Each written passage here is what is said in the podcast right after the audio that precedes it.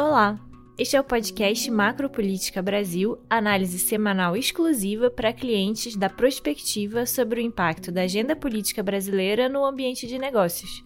Meu nome é Paula Goldenberg, economista sênior da Prospectiva, e estes são os destaques de hoje, 6 de outubro de 2023. A aprovação do Marco das Garantias e do Desenrola confirmam avanços da estratégia do governo em impulsionar o consumo. Senado barra mini reforma eleitoral piora clima com a Câmara dos Deputados e pode dedicar final de ano a temas institucionais. Fundos exclusivos, offshores, MP 1185 e a extinção dos juros sobre capital próprio movimentam debates na Câmara.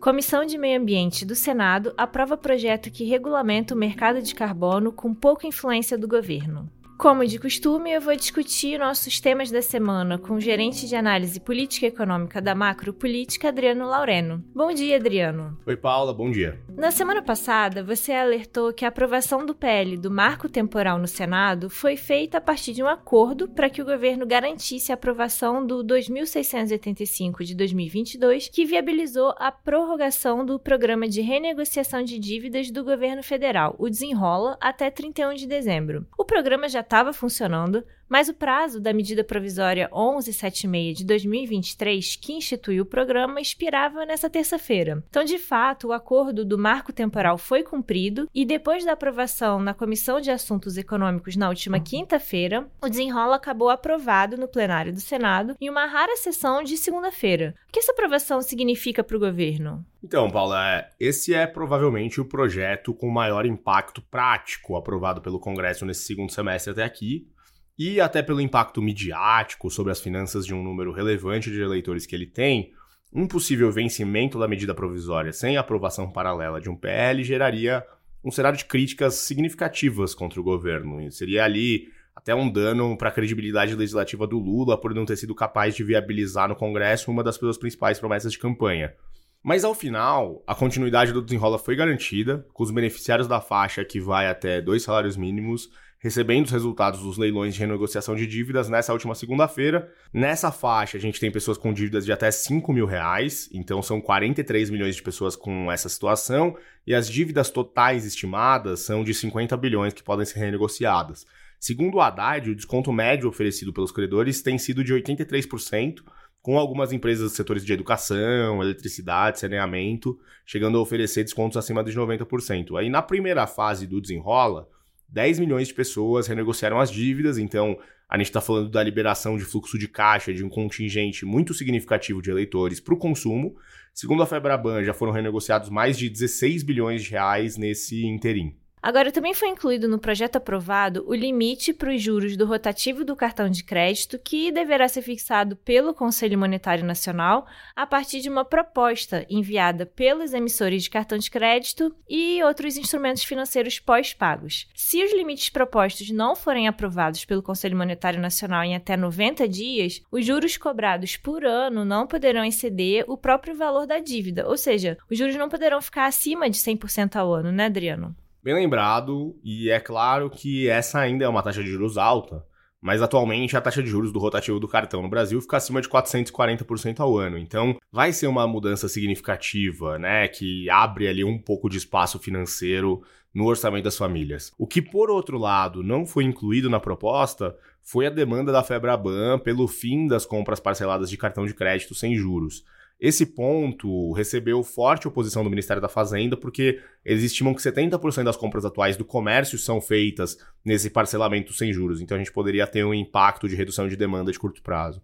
Agora, seria um risco ao consumo, né, nesse momento em que claramente o Ministério busca manter a demanda das famílias aquecidas. Afinal, o impulso de demanda que vai manter o crescimento na virada de 2023 para 2024 não vai poder vir do gasto ou do investimento público, como a gente viu na virada de 2022 para 2023. Mas, além do desenrola, outra aposta para esse estímulo ao crédito e à demanda era a aprovação do Marco das Garantias. Esse texto tinha apoio do Ministério da Fazenda mas talvez o vice-presidente Geraldo Alckmin fosse seu principal apoiador. Então, o projeto estava na Câmara e foi aprovado nessa terça-feira com 305 votos favoráveis e só 5 votos contrários. Vale lembrar que 60 deputados da oposição estavam em obstrução, contra as decisões do STF. Então, na realidade, o PL 4188 de 2021 já tinha sido aprovado pela Câmara, mas precisou voltar a casa depois de algumas desidratações que aconteceram no Senado. Como você vê, então, Adriano, o conteúdo final que foi aprovado? As mudanças prejudicaram as intenções do Ministério da Fazenda? Pois é, os deputados acabaram aprovando 37 das 50 emendas do Senado.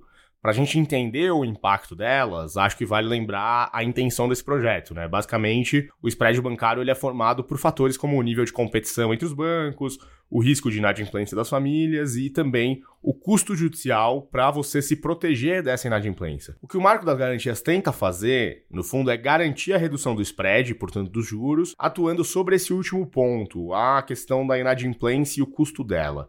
É, ele tenta viabilizar que se ofereçam garantias mais sólidas e que a liquidação dessas garantias se torne mais simples. Esse é o principal ponto, na verdade. No Brasil, a velocidade de recuperação de um bem dado como garantia é um grande risco para os bancos, porque, segundo dados ali do próprio Banco Mundial, o país tem uma das menores taxas de recuperação judicial de garantias do mundo, são só 18%, que é uma parcela muito menor do que a média dos países emergentes, que está ali em 42,5%, e dos países desenvolvidos, então, nem se fala, porque não dá em 80% a média deles. O prazo para recuperação do crédito, então, aqui no Brasil, ele é alto, poucas garantias são de fato recuperadas e o custo para essa recuperação é alto também, porque costuma consumir cerca de 12% do valor recuperado, segundo a Febraban. Então a proposta do marco das garantias, ela segue sendo relevante apesar dos detalhes modificados e em alguns casos eles podem até ter reduzido um pouco a efetividade do projeto, mas ainda assim o, o marco, em, de uma forma mais agregada, ele reduz os custos e aumenta a segurança jurídica. Dentre os pontos de destaque, acho que ficou a possibilidade de que intimidações eletrônicas sejam suficientes para o início do processo de execução de dívidas, a gente não precisa mais ver ali a recebimento físico né, de uma cartinha, pode ser feito pelo, pela internet, isso, claro, diminui os custos de transação, e também a permissão que um mesmo bem seja usado em mais de uma operação de crédito.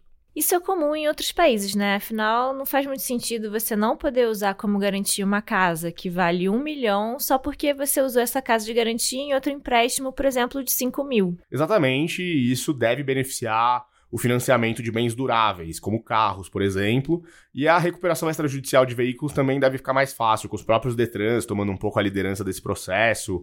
O que o Senado tirou do projeto me parece um pouco em linha com as mudanças gerais desejadas pelo próprio Ministério da Fazenda. Afinal, esse era um projeto, Marco das Garantias, do governo Bolsonaro inicialmente. E alguns pontos, como a empenhorabilidade do imóvel único de uma família, ou o monopólio que a Caixa Econômica Federal tem para penhoras civis, eram questões que eram criticadas pelo próprio PT quando o projeto foi enviado. Então, é claro que seriam modificadas a partir do momento em que o governo passa a ser o PT. Outro ponto que ficou fora do texto foi a criação de instituições gestoras de garantias, mas eu não tenho certeza que essa figura significaria de fato uma melhora na eficiência da concessão de crédito. Existe um debate bem grande no setor. É, alguns acham que isso seria só um custo a mais, um órgão a mais, dado que atualmente os próprios bancos já fazem essa gestão de garantias de uma forma bastante eficiente. Talvez o principal ponto retirado, e que aí sim pode afetar um pouco o impacto do projeto, foi a exclusão da possibilidade de execução extrajudicial das garantias de operação de crédito. Então, hoje os devedores precisam acionar a justiça para receber os bens móveis, como veículos, dados como garantia quando tem inadimplência. E a primeira versão do projeto tinha ali que a execução poderia ser feita diretamente pelos cartórios e não mais necessariamente pela justiça, o que, claro, reduziria os custos. Mas é, esse ponto é polêmico, então existe, na verdade, uma promessa de que essa discussão seja feita com mais calma em um outro projeto de lei, assim como outros detalhes técnicos que ficaram de fora do projeto. E é interessante observar que a pressa que o Senado teve para aprovar o desenrola foi totalmente oposta à postura sobre a mini reforma eleitoral aprovada na Câmara. O prazo final para que a reforma valesse para as eleições de 2024 é essa sexta-feira, dia em que a gente grava e publica o podcast, mas o Senado decidiu não avançar com essa matéria. E você já explicou aqui para gente, Adriano, em detalhes o conteúdo da reforma em edições passadas, então eu não vou entrar nesse mérito, mas o fato é que ela era muito mais impactante para a Câmara do que para o Senado, e agora a não aprovação acaba tensionando ainda mais o clima entre as casas. Então, como você acha que isso impacta a agenda legislativa? Eu acredito que o impacto para a agenda é significativo sim, mas ele não é necessariamente novo. Então, o clima entre o Pacheco e o Lira é ruim desde ali do embrólio não resolvido do começo do ano sobre a tramitação das medidas provisórias. Como o Lira não deixa tramitar as medidas provisórias em comissões mistas, o Pacheco também tem travado os projetos da Câmara, que é a casa normalmente iniciadora de projetos, e alguns nem sequer começam a tramitar no Senado. Como a gente viu no próprio Desenrola, isso não afeta só a pauta econômica prioritária do governo, porque ela depende da relação entre o executivo e as casas. Então, essa é uma relação que é relativamente positiva nesse momento. O governo consegue negociar diretamente com o Lira para colocar para votar os projetos do marco fiscal. O Congresso e o Senado, em específico, têm uma relação positiva com o governo e coloca para votar o desenrola, mesmo que seja numa segunda-feira. Mas para as agendas setoriais ou de origem legislativa, o impacto acaba sendo bem significativo, o que não necessariamente é ruim para o governo, considerando que pautas bomba também surgem no legislativo e essas pautas têm sido travadas no próprio legislativo. Para o Senado, além da reforma tributária, o risco é que a pauta do restante do ano se torne mais institucional. Em uma reunião de líderes nesta quinta-feira, se colocou a discussão da PEC que trata da posse de drogas e do PDL que convoca um plebiscito nacional sobre a descriminalização do aborto, por exemplo. E esses dois temas ainda são parte da resposta do Congresso às medidas votadas pelo STF às vésperas da aposentadoria da Rosa Weber? Com certeza, não à toa, também está na pauta a PEC 51 de 2023, que restringe os mandatos de ministros do STF a 15 anos, aumenta a idade mínima de entrada na corte de 35 para 50 anos e prevê uma quarentena de três anos para quem ocupou cargos de ministro, AGU, PGR ou mesmo presidente das estatais antes que possa entrar no Supremo. A CCJ até chegou a aprovar a PEC 8 de 2021, que tem um texto um pouco estranho, porque de um lado ela impede que os pedidos de vistas do STF sejam individuais, mas de outro ela aumenta de 3 para 9 meses o prazo desses pedidos, então não fica claro para que lado ela vai nessa questão da restrição para vista, mas também é um projeto que limita as decisões monocráticas dos ministros do Supremo. Por fim, também pode entrar na agenda uma discussão sobre temas eleitorais mas de uma forma bem mais estruturada e com impactos bem mais importantes do que aquela mini reforma que tinha sido aprovada na Câmara. Provavelmente essas mudanças que seriam discutidas no Senado poderiam valer só a partir de 2028, ou seja, nem para a eleição de 2024 municipal, nem para a eleição presidencial e do Congresso de 2026. Porque se discute, por exemplo, a extensão do mandato do presidente da República para cinco anos e o fim da reeleição. Então é claro que, com o Lula podendo se reeleger, esse é um tema que os parlamentares não querem mexer e acham que acabaria prejudicando o próprio debate de uma forma mais estrutural nesse momento.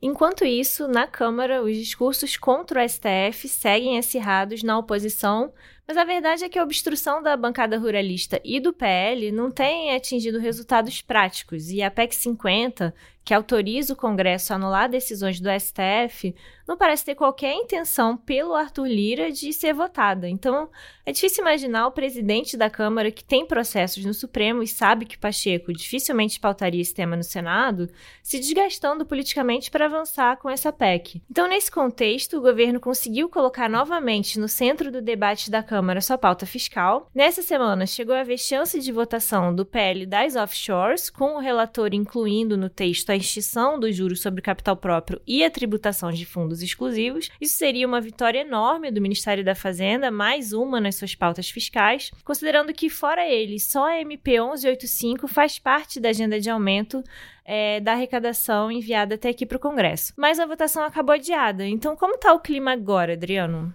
Pois é, e nessa semana chegou até, até a discussão sobre a votação dos vetos do CARF também, né? Que poderia impactar de alguma forma a agenda do governo, mas não teve acordo e ficou adiado. Então, mais uma, de certa forma, vitória da semana. Segundo as lideranças da casa com quem a gente conversou nessa semana, existe quase que uma visão consensual já é, da perspectiva de aprovação dos fundos exclusivos e das offshores. Por exemplo, o União Brasil entende que esses temas já estão pacificados, mesmo eles que têm uma relação mais próxima com o setor privado, entendem que, olha, os partidos em geral vão votar a favor do relatório do, do, de Pedro Paulo sobre esses dois assuntos, que vai ser um relatório que vai unificar essas duas pautas. A questão que está em aberto é realmente se vai entrar no relatório ou não os juros sobre capital próprio. Foi isso que não deixou, no fundo, o texto ser votado essa semana, como semana que vem é uma semana de feriado, o Arthur Lira tá viajando, a gente vai ter a volta dessas discussões no dia 23 do 10. A gente está esperando possivelmente a votação desse projeto do Pedro Paulo no dia 24 do 10. E a dúvida, então, é: vai ter extinção do juros sobre capital próprio ou não?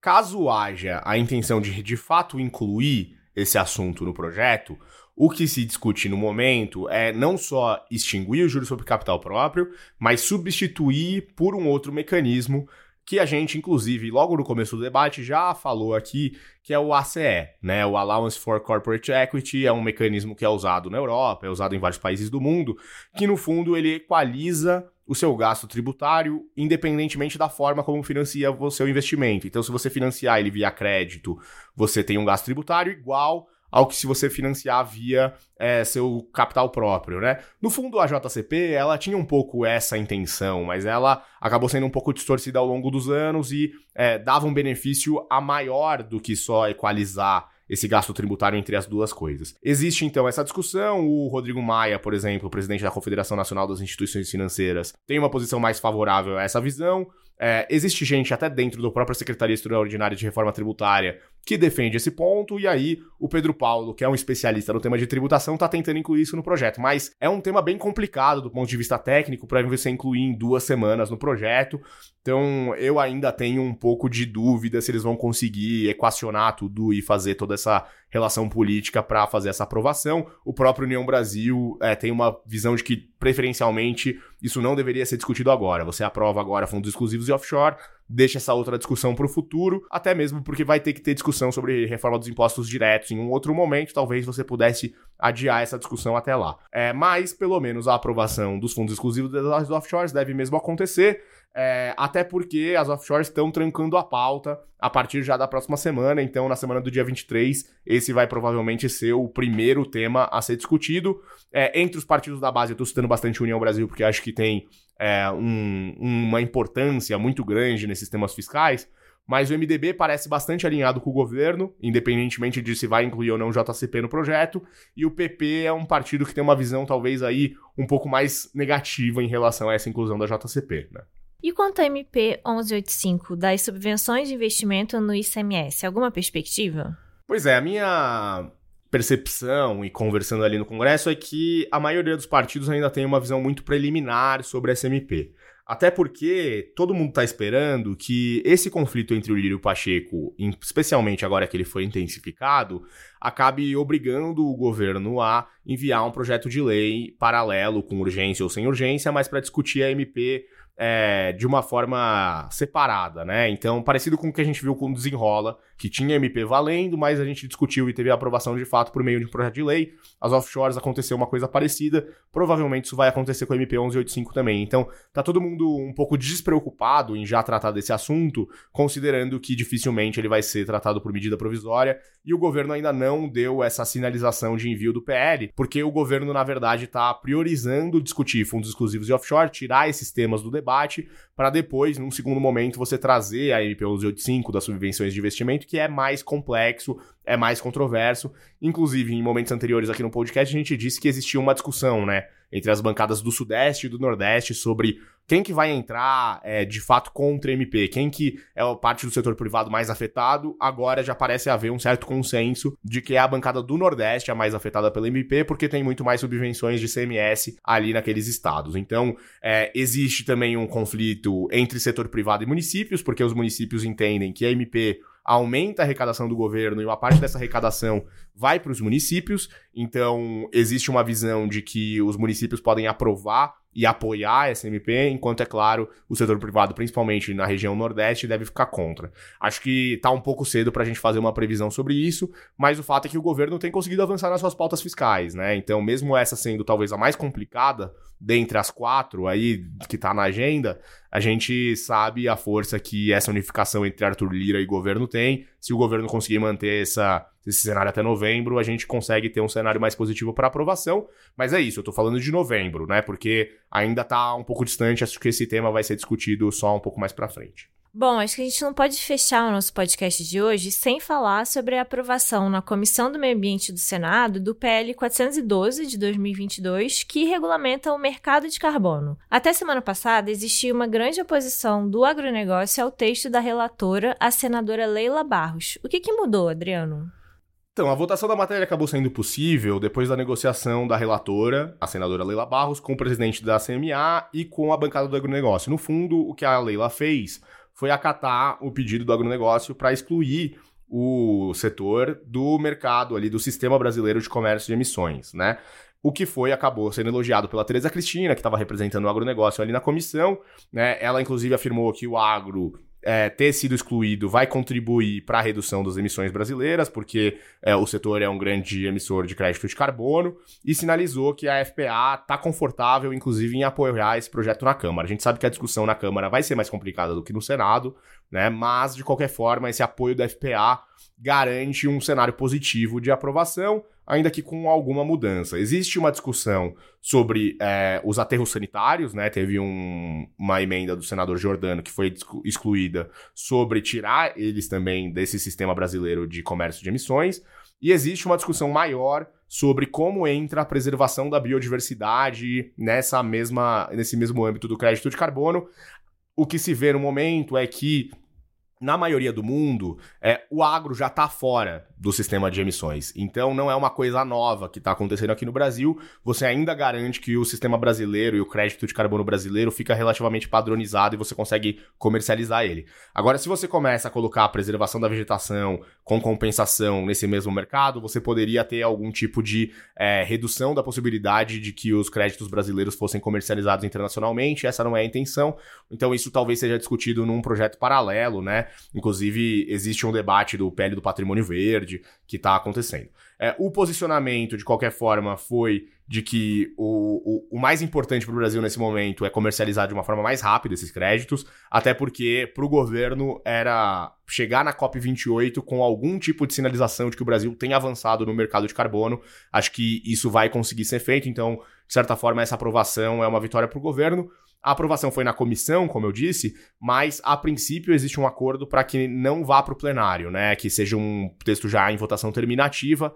Teriam que nove senadores se opor a isso e pedir a votação no plenário. Por enquanto não tem nenhuma sinalização nesse sentido. E o próprio Alexandre Padilha disse que está confortável com o acordo e que acredita que o projeto vá direto para a Câmara. Então acho que o governo vai de fato conseguir chegar na COP28 com alguma coisa para mostrar em termos de vitória nesse sentido de fato levar algum avanço prático na bagagem para ser apresentado na COP28 seria importante para manter a legitimidade do discurso ambiental que impulsiona a imagem internacional do Lula. Mas por hoje a gente passou pelos principais temas da semana e a gente fica por aqui. Muito obrigada pelas suas análises, Adriano. Eu que agradeço, Paula, e até a semana que vem. Um abraço para todos os nossos ouvintes. O Macropolítica Podcast é um produto exclusivo para clientes da Prospectiva. Obrigada e até a próxima semana.